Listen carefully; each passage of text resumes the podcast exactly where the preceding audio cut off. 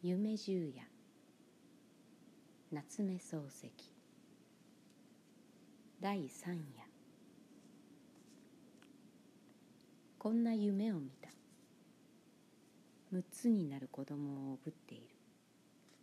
確かに自分の子である。ただ不思議なことにはいつの間にか目がつぶれて青坊主になっている。自分がお前の目はいつ潰れたのかい？と聞くと、何、昔からさ、と答えた。声は子供の声にそういないが、言葉つきはまるで大人である。しかも対等だ。左右は青田である。道は細い。詐欺の影が時々闇にさす。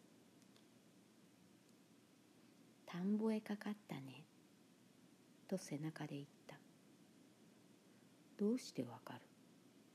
と顔を後ろへ振り向けるようにして聞いたらだって詐欺が泣くじゃないか。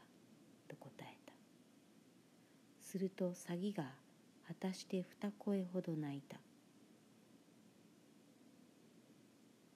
自分は我が子ながら少し怖くなった。こんなものを背負っていてはこの先どうなるかわからない。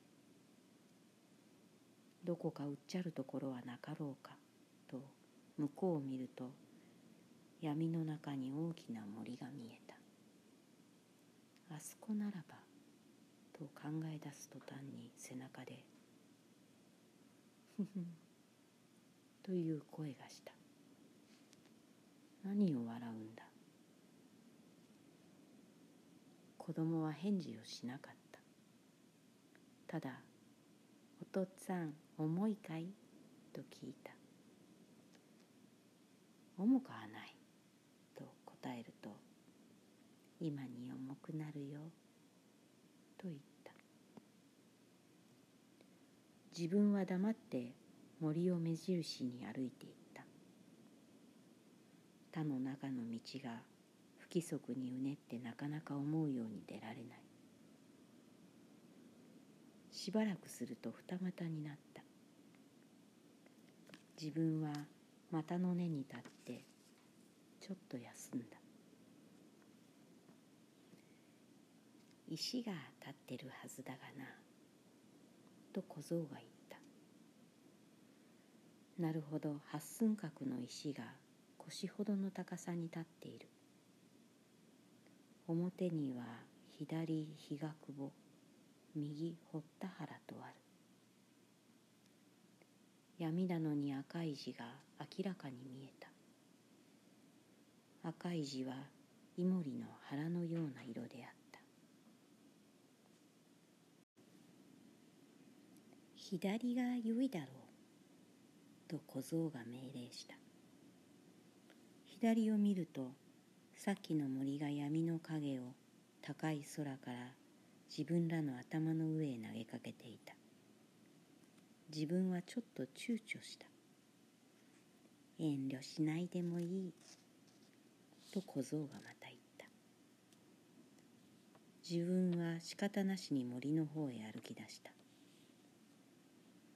腹の中ではよくめくらのくせに何でも知ってるなと考えながら一筋の道を森へ近づいていくと背中で「どうもめくらは不自由でいけないね」と言った。だから追ってやるからいいじゃないか。追ってもらってすまないがどうも人にバカにされていけない。親にまでバカにされるからいけない。なんだか嫌になった。早く森へ行って捨ててしまおうと思って急いだ。もう少し行くとわかる。ちょうどこんな晩だったな。と背中で独り言のように言っている。何が？と際どい声を出して聞いた何がって知ってるじゃないか。と子供をあざけるように答えた。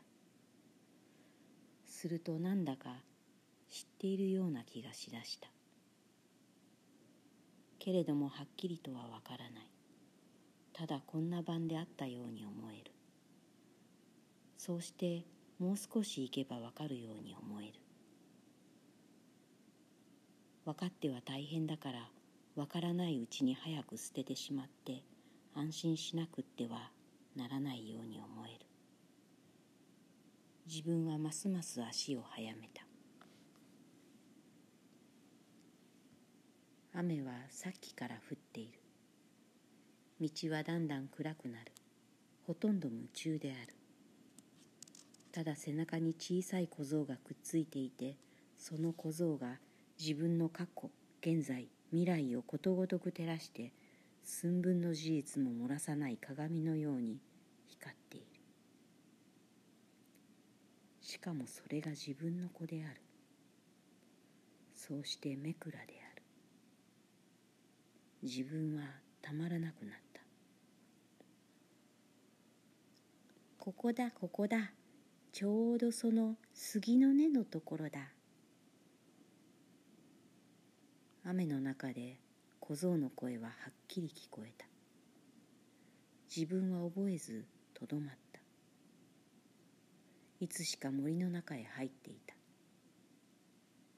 一見ばかり先にある黒いものは確かに小僧の言う通り杉の木と見えた。おとっつぁんその杉の根のところだったね。うんそうだ。と思わず答えてしまった。文化五年辰年だろう？なるほど。文化五年辰年らしく思われた。お前が俺を殺したのは今からちょうど百年前だね。自分はこの言葉を聞くや否や今から百年前。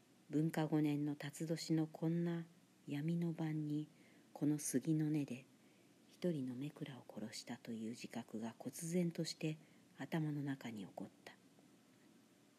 俺は人殺しであったんだなと初めて気がついた途端に背中の子が急に石地蔵のように重くなった。